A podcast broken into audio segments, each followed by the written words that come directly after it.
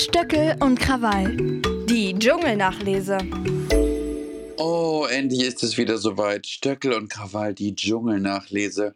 Heute Tag 2 bei Ich bin Ernster holt mich hier raus mit mir und Herrn Krawall. Sind Sie noch wach? Es ist ja schon spät. Es ist, ich bin auf jeden Fall noch wach und ich bin on fire. Und bevor wir loslegen und weil wir Ihre Stimme äh, nicht so strapazieren wollen, wollte ich zum gest gestrigen Public Viewing noch was sagen es war ja also, was Sie da auf die Beine gestellt haben, sensationell auf der einen Seite, aber ich muss Ihnen was sagen und ich hoffe, es ist Ihnen nicht unangenehm, wenn ich das jetzt tue. Ich habe ja das erste Mal Ihren Freund kennengelernt ja. und ich finde ja, dass es, also Sie sind ja eine ganz bezaubernde Mischung. Das äh, passt ja wunderbar miteinander. Hat mir ganz toll gefallen und wollte ich an dieser Stelle nochmal äh, sagen, weil man zu wenig Komplimente ja macht und deswegen, das war wirklich ganz toll. Auch herzlichen Dank an die Hörer oder Hörerinnen, die äh, sich so nett geäußert haben und ich weiß nicht, ob zu Ihnen auch Leute gekommen sind. Also ich habe mich ja sehr verdeckt gehalten oder bedeckt gehalten und wollte ja eigentlich nur ein paar Aufnahmen, ein paar Interviews machen und habe ganz viele tolle Komplimente gekriegt, wie toll die Leute diesen Podcast finden. Und ich freue mich darüber äh, und wollte das an Sie auch nochmal weitergeben. Und Sie sahen ja auch sensationell auf und aus. Und ich, äh, wir, das Hotel ist ja in der Nähe des Zoos. Deswegen muss ich es fragen aus journalistischer Chronistenpflicht: Ist ein Vogel in Ihrer Kopfbedeckung gelandet? Ich habe ja eine Vogelphobie und ähm, wenn ein Kopf, äh, wenn mir ein Vogel an den Kopf fliegen würde, würde ich einen derartigen Anfall kriegen, dass ich in Ohnmacht fallen würde. Das Ist wäre nicht gut. Ja, ganz schrecklich.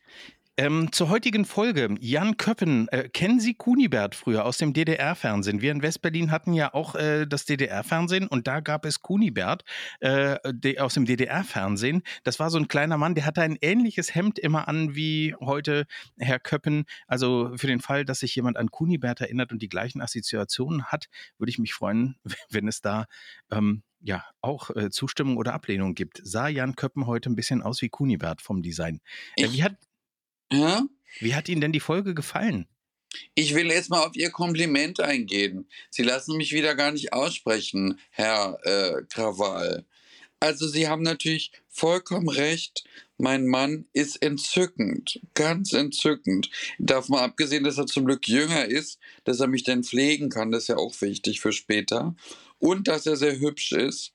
Und ich freue mich sehr, dass Ihnen mein Fest gefallen hat. Also ich habe wahnsinniges Feedback bekommen und die Leute haben gesagt, sie hätten sich wahnsinnig gut äh, wohlgefühlt und meinen, ich wäre eine wahnsinnig tolle Gastgeberin. Ich bin eigentlich jetzt eine Salondame. Sie sind die Grand Dame der Festivitäten West-Berlin. Ja. ja, das muss man sagen. Das haben Sie ja, also was da in dem Hotel aufgefahren wurde, das war ja wirklich, also was für Sponsoren, sensationell.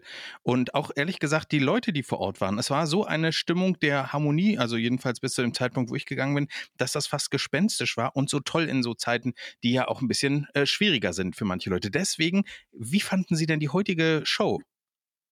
Also ich habe ja gestern fast nichts von der Show mitbekommen, weil ich ja quasi immer zwischen meinen Gästen gerannt bin und, und, und dann wieder hin und raus und so weiter. Und hatte ja heute zum ersten Mal Zeit, mich ein bisschen intensiver auch mit der aktuellen Staffel zu beschäftigen. Und äh, was mir als erstes aufgefallen ist, dass ich diese Virginia Woolf und 24-3 noch schrecklicher finde, als ich es mir eh schon gedacht habe. Und äh, was dann noch erschwerend dazu kommt, dann auch diese jammernde GNTM-Anja. Anja? Anja heißt sie für mich. Das ist ja fürchterlich. Dass ich die drei fürchterlich finde. Und ähm, das Ganze wurde dann nur noch getoppt von der Amöbe Mike Heiter, von dem ich immer wieder merke, wenn ich ihn sehe, er kann einfach nicht richtig sprechen. Immer dieses Jo geht, ja passt, ja äh, äh, äh, äh. Der kann nicht mal einen richtigen Satz sprechen. Also ich war erstaunt, ich habe selten jemanden mit so weißen Zähnen gesehen. Das ist ja wie so ein Reflektor am Schulranzen von Kindern. Äh, so helle Zähne, ich war wirklich ganz überrascht. Das ist mir heute das erste Mal aufgefallen.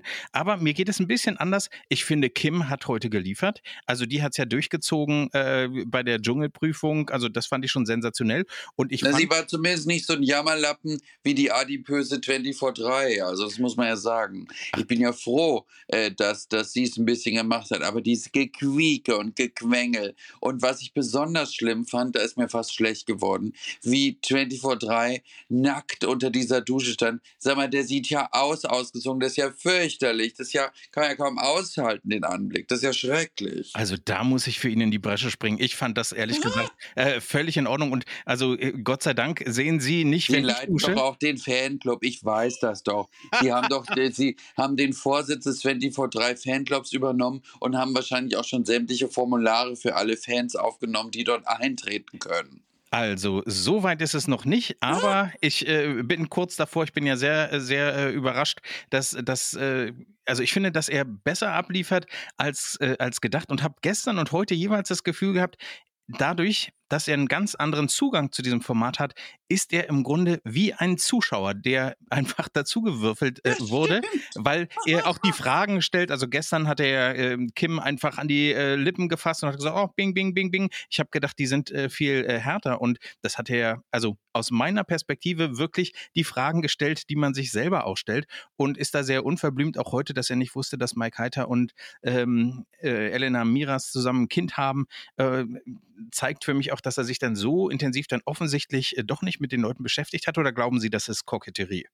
Nein, für Koketterie müsste man sehr intelligent sein und sehr eloquent sein. Das beides äh, kommt nicht für ihn in Frage. Bei ihm ist es eher Desinteresse. Denn ich habe es ja leider nicht gewusst, sonst hätte ich mich ja vor vielen Jahren schon wahnsinnig darüber gefreut, über den Hochwasser-Shitstorm von 24-3. Und da habe ich dann das erfahren, von dem ich immer ausging, dass er natürlich außer sich sowieso niemanden interessant findet. Und natürlich, wenn man dann natürlich denkt, man müsse den ganzen Tag über Hochwasser berichten, wo andere Leute ihr Leben, ihr Hab und Gut und ihr Erwirtschaftes verlieren, daran merkt man dann, okay. Und dass er Sarah Kern fragt, wer Otto Kern ist, da denke ich mir, ach du liebe Zeit, wir wissen wohl von gar nichts. Wir, hoffentlich weiß er noch den Unterschied zwischen dem Papst und Kleopatra. Beide hat er noch nie getroffen, aber vielleicht weiß er, wer sie sind. Ich glaube, das weiß er auf jeden Fall. Er hat ja auf Lehramt studiert, beziehungsweise das abgebrochen. Aber wo? In der Baumschule oder was? Deutsch und Englisch waren die Fächer. Also Ach, von daher, ich habe das extra nochmal gegoogelt, weil ich befürchtet habe, dass sie ihm fehlende Intellektualität unterstellen und musste da mich einfach vorbereiten, um auch äh, mit, mit zu punkten. Wissen Sie, was mir auch Ach. aufgefallen ist? In diesem Disput zwischen Kim und Mike Heiter, Heinz Hönig, der saß auf seiner Pritsche. Wie seinerzeit zu besten Formel-1-Zeiten Kai Ebel in der Boxengasse. Also hat das kommentiert, so versucht, so ein bisschen einzuordnen. Das hat mir sehr gut gefallen. Da hat, war er auch, äh, ja, ich fand, fand das lustig. Also wie er das furztrocken im Grunde, ähm, ja, kommentiert hat. Heinz ist das und macht das, was ich ihm in meinem geistreichen Briefing, das ich ihm geschenkt habe, gesagt habe, setzt er zu 100 Prozent um. Ich habe gesagt zu ihm, wenn diese ganzen jungen Hühner, die sich nur bewegen zwischen Botox und Hyaluron, irgendwelche Banalitäten von sich geben, gibst du den einen mit. Und er macht es. Ich finde es so wunderbar. Meine Lieblingsszene war ja gestern. Wie findest du meine Schuhe? Schrecklich. Ja, Ich da hab- hatte ich, aber hab's auch. Sehr ich habe es sehr geliebt. Und heute, wie er denn, wie sie sagt, findest du, dass ich gut aussehe? Ja.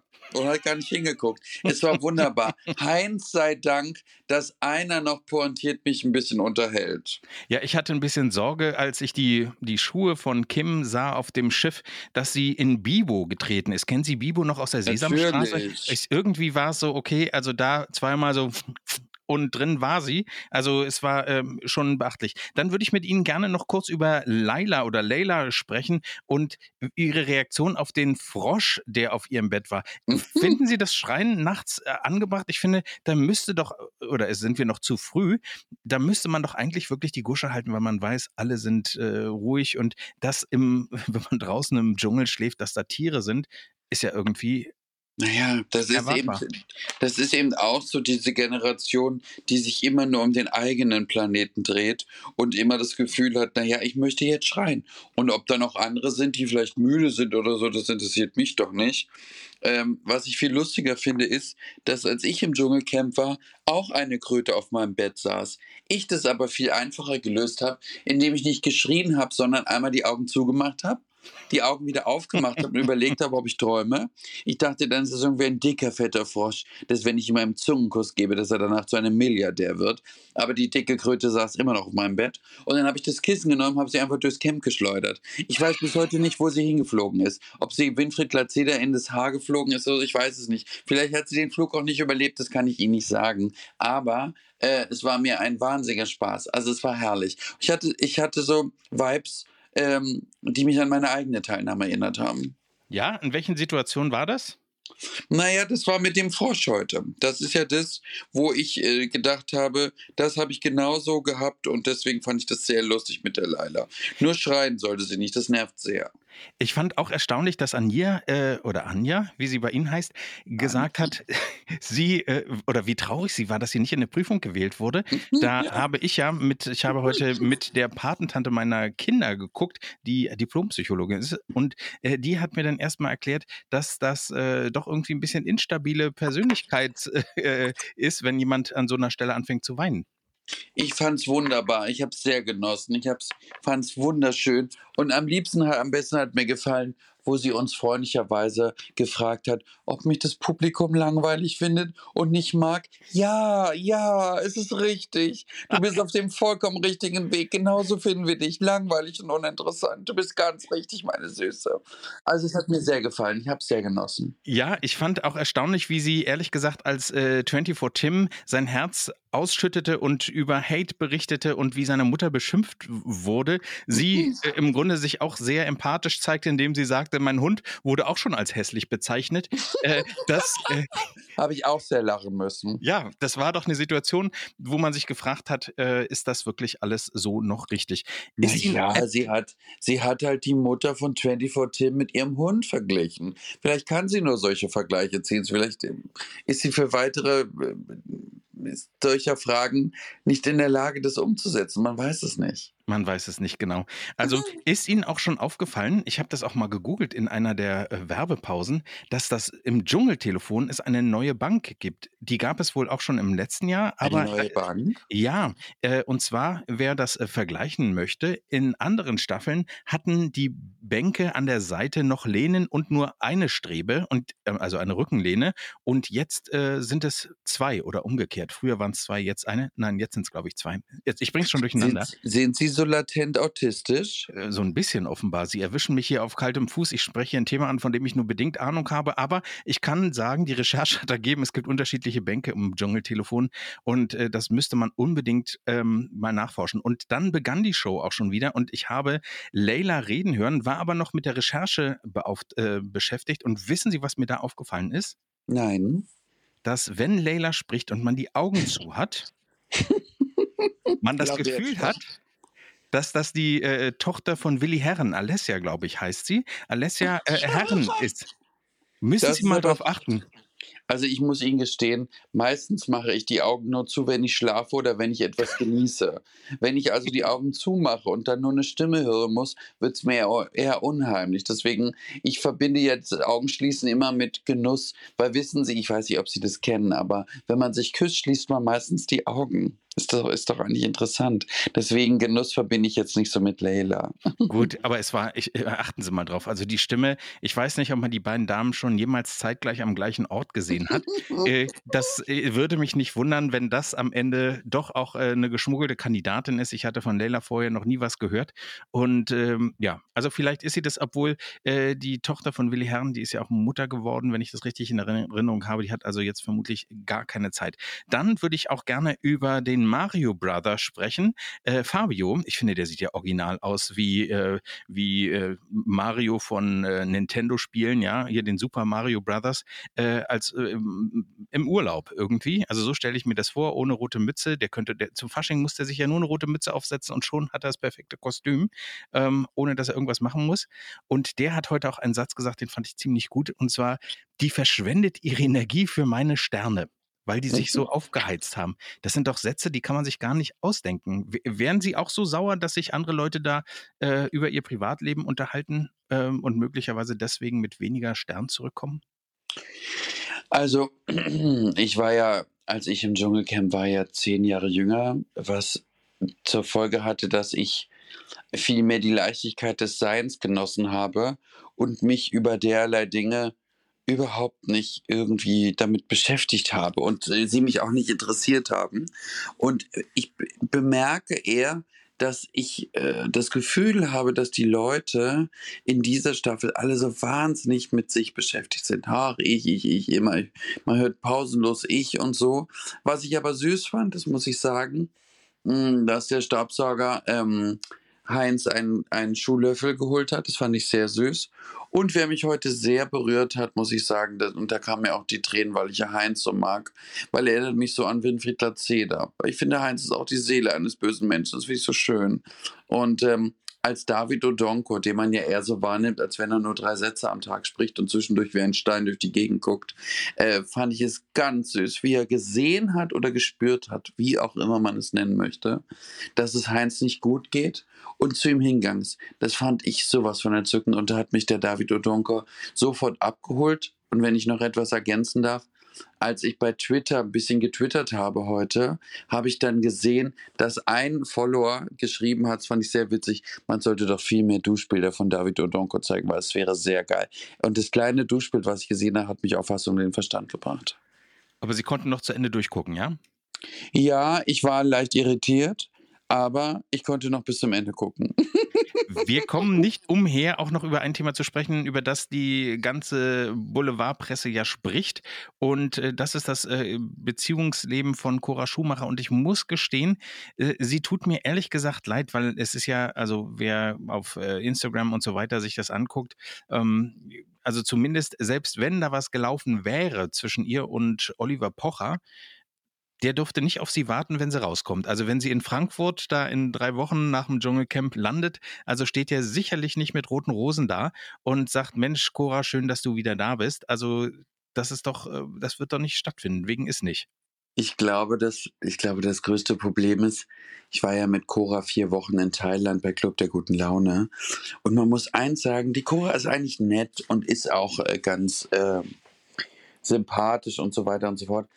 Aber ich glaube, dass sie auch wahnsinnig immer mit sich beschäftigt ist und wahnsinnig immer, wie schlecht es ihr geht und ach und alles so furchtbar. Und ich muss auch sagen, mal abgesehen von dieser Causa äh, Oliver Pocher, ähm, wo ich ehrlich gesagt finde, wenn man, sagen wir mal, äh, es wäre nur ein Ansatz davon wahr, egal ob bestimmt oder nicht, was ich erstmal hm, nicht so wichtig finde und auch eigentlich uninteressant finde, ähm, muss man ja wissen, wenn man sich mit so jemand einlässt, dass der sowieso alles nutzt für sich auch. Und ähm, das ist das eine. Das andere finde ich viel schlimmer. Ich weiß nicht, ob Sie mich das jetzt noch gefragt hätten. Ansonsten sage ich es jetzt einfach. Ähm, ist dieses Gejaule über die Schumachers. Also das, das hat sie ja bei uns in Thailand gemacht, das hat sie jetzt wieder gemacht und so. Ich meine, man muss ja auch mal ein bisschen darüber nachdenken, dass man selbst vielleicht auch Dinge falsch macht. Also ich finde es auch schwierig über den Ex-Mann, über den Sohn und alles so. Ich würde niemals mein Privatleben so Chor Publikum tragen, um daraus irgendwie eine Geschichte zu machen. Ich weiß auch bei ihr ehrlicherweise nicht, ist das gezielt gesetzt oder ist das wirklich etwas, was sie jetzt erzählen will? Ich bin mir nicht sicher. Ich denke auch, einen Punkt, den man nicht vergessen darf, es ist immer nur eine Seite, die wir da hören. So ist es. Und was auch der Fall ist, ohne den Namen Schumacher würde sie da ja gar nicht sitzen. Also auch das, das ist richtig. Und man darf immer nicht vergessen, es gab mal, wie Sie ja wissen, das schöne Format, ich trage einen großen Namen. Und ähm, da ist es natürlich so, wenn sie Cora Sch Schmidt heißen würde oder Cora Mösenburg oder wie auch immer, dann würde man sie sicherlich nicht ins Dschungelcamp äh, holen. Das heißt im Grunde genommen, wenn sie sagt, dass der Name ist ihr quasi wie eine Art Strafe oder wie was, was sie so ich sag mal, verfolgt, dann darf sie auch nicht vergessen, dass ihr das ihr Lebensstandard macht. Weil sie hat ein riesiges Haus und lebt ja sehr feudal und so. Und das hätte sie sicherlich nicht gehabt, wenn sie irgendeinen äh, Kurt Schmidt aus, aus Bottrop geheiratet hätte. Es sei denn, der wäre Rennfahrer gewesen. Also äh, von, da, ja, von daher, das, das stimmt.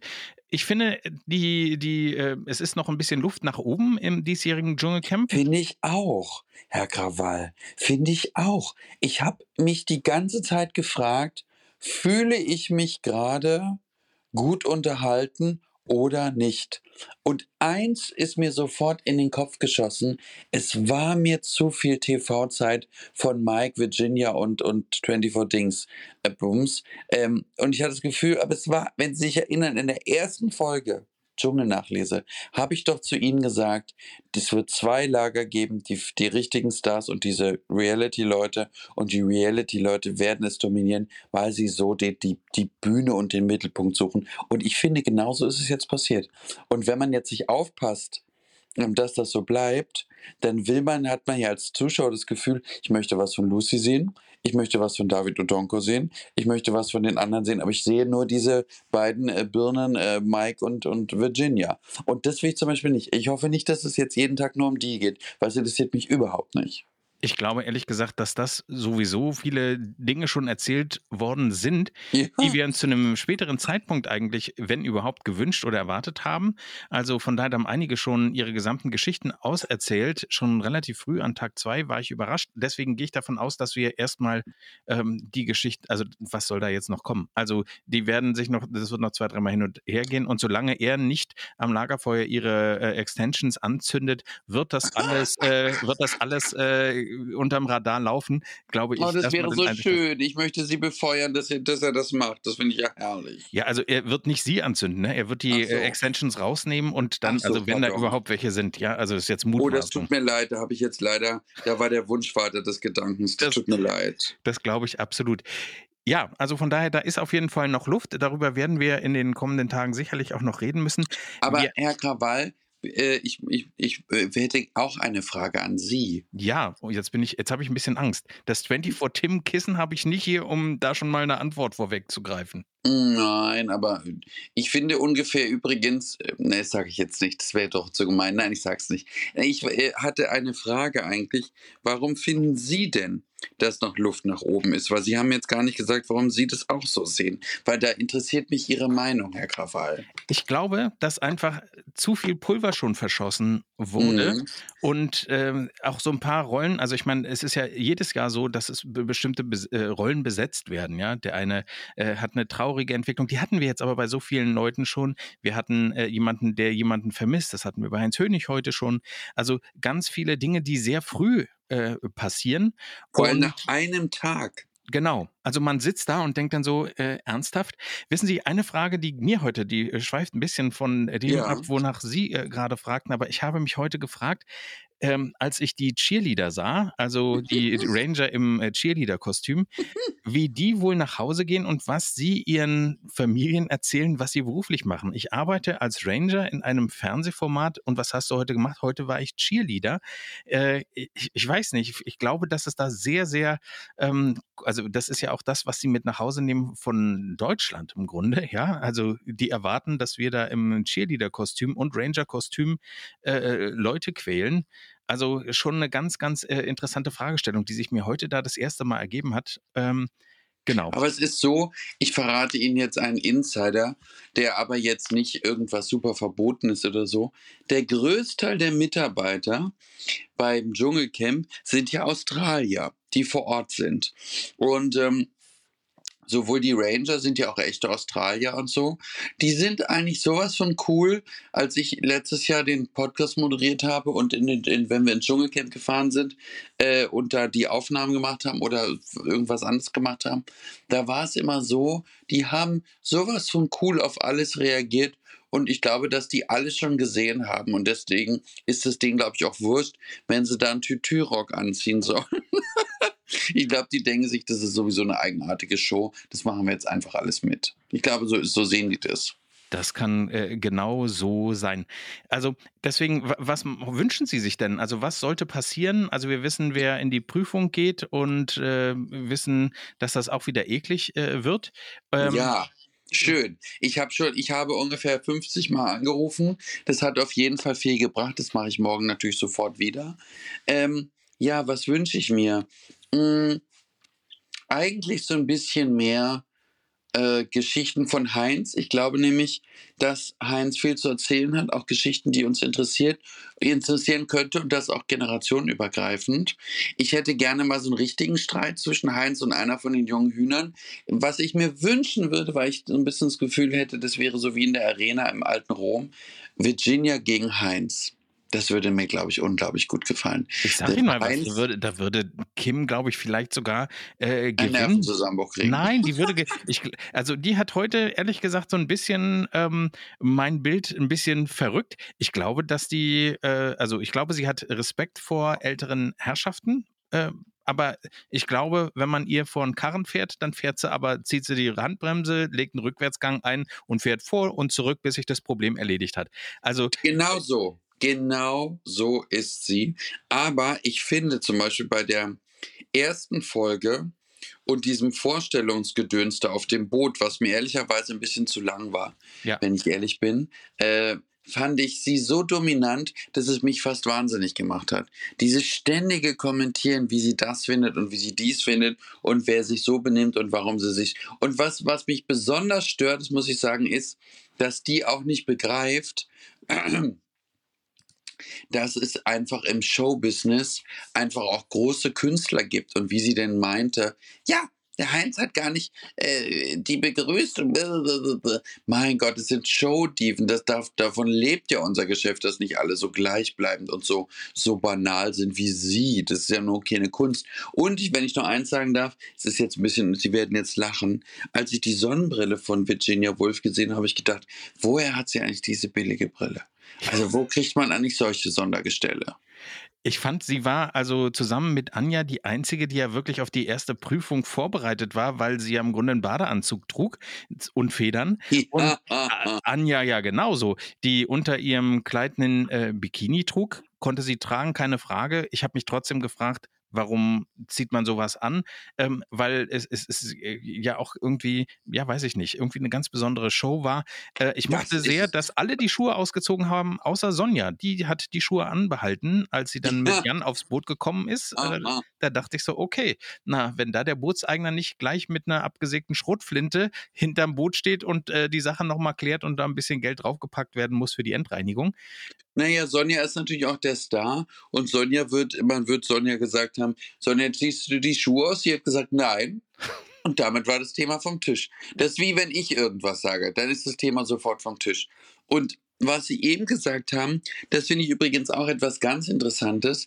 Ich fand bei diesem Vorstellungsding, wo Sie da lang gewartet sind zu diesem Boot. Mein erste, meine erste Assoziation war, die sehen alle aus wie meine Nachbarin, wo ich mich frage, wie kann man denn in eins des, der größten Unterhaltungsshows des Boulevards so dermaßen unglamourös einziehen? Ich habe es nicht verstanden. Also die hatten ja manche Klamotten an, damit würde ich nicht mal den Müll runterbringen. Also ich war irritiert. Also da bin ich ja schmerzfrei, wie Sie wissen. Ich äh, weiß. Ja, also da Sie sind so weit egal. weg vom Thema Mode wie der Papst von der Queen. Ich weiß das alles. Aber bei Ihnen wissen Sie, was der Vorteil in Ihnen ist? Ich bin gespannt. Sie überzeugen durch Talent, Disziplin, Können und Witz. Wenn also jemand nicht quasi zur Styling Queen der Fashion Week gehört, aber mit sehr vielen, viel interessanteren Attributen überzeugt, bemerkt man gar nicht, wie gut oder wie schlecht jemand angezogen ist. Aber wenn du natürlich jemand siehst, der, sagen wir mal, einfach gekleidet ist und dann auch wenig mich als Person überzeugt, dann habe ich ihn ja gleich Klappe zu Affe tot reingesteckt. Verstehen Sie? Ich verstehe komplett. Ich muss Ihnen noch eine Geschichte erzählen, die Sie nicht mitbekommen haben könnten. Ja. Und auch sonst niemand von Ihrem Public Viewing gestern. Ja. Und zwar, als ich die Veranstaltung verließ, um die Interviews zu schneiden und mich auf den Weg zu machen und die Show dann auch hier vom heimischen Wohnzimmer aus zu sehen, traf ich vor der Tür Janine Pink, die zu spät war offensichtlich, aber vor allem sich vor der Tür unterhielt mit Leuten, dass sie keinen Parkplatz finden würde und stand auch, also ehrlich gesagt, äh, dass da nicht einer der Radfahrer abgestiegen ist und über ihr Fahrzeug gelaufen ist, um da Fußspuren zu hinterlassen, ist ein Wunder. Und sie stand etwas unglücklich, stiefelte dann aber zurück zum Auto auf der Suche nach einem Parkplatz. Ich überholte sie und, also bekam eben nur diese Konversation mit und sagte dann zu ihr, ach so, brauchst du einen Parkplatz? Sagt sie, no, no klar, weil, ja, äh, ich, sag ich, ich stehe hier vorne, ich fahre jetzt raus. Den könnt ihr, no, und wie komme ich da hin? Sag ich mit dem Auto. Aber äh, sie fragte also, wie rum? Und dann äh, sagte ich, du fährst hier einfach einmal um Kreis, ich warte. Und dann ist sie aber leider eine Abbiegung zu weit gefahren und dann erst zur Kreuzung. Also ich stand dann erst und dachte so, ah, Was fährt sie für ein Auto? äh, ein hochpreisiges, würde ich sagen, ist es. Ich, ja, Oh. ich also und dass es ihr Fahrzeug ist, erkennt man auch, sage ich jetzt mal vorsichtig, ohne zu viel zu verraten, am Nummernschild äh, Leipzig Ah. und Initialen plus einer Zahlenkombination.